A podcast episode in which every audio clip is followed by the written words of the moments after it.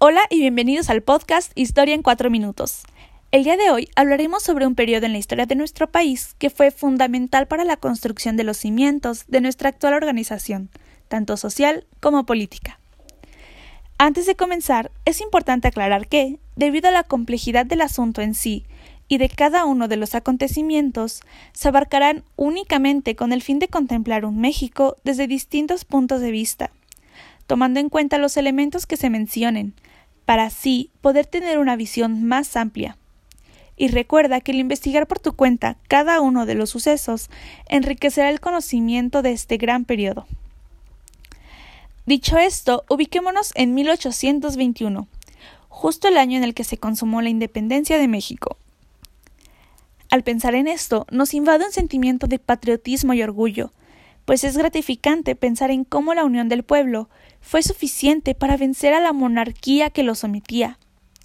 Sin embargo, una vez festejada la victoria, el imperio mexicano, que por cierto, llamado así ahora lo que antes fue Nueva España, tenía que encontrar la manera de reorganizarse, pues ya no tenían virrey ni nada que les resultara conocido.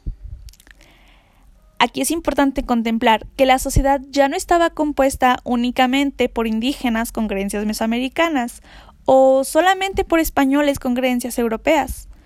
Era una mezcla de todas las razas con todo tipo de religiones y creencias. Es por esto que después de la independencia es muy notoria la división entre conservadores y liberales. Mientras unos añoraban el poder del virrey y, claro, de Dios, otros querían buscar una forma de gobierno completamente alejada de lo que justamente se habían logrado independizar. Los conservadores deseaban centralizar el poder, al contrario de los liberales, que buscaban una república más bien federalista. Finalmente, se optó en los primeros años gobernar bajo una monarquía constitucionalista, lo que dio paso a la división del poder, pues el rey no podía tomar decisiones bajo su propia voluntad. A pesar de eso, los conservadores y liberales seguían exigiendo sus demandas, pues el gobierno que se decidió no satisfacía a ningún grupo. ¿Tú quién crees que tenía la razón?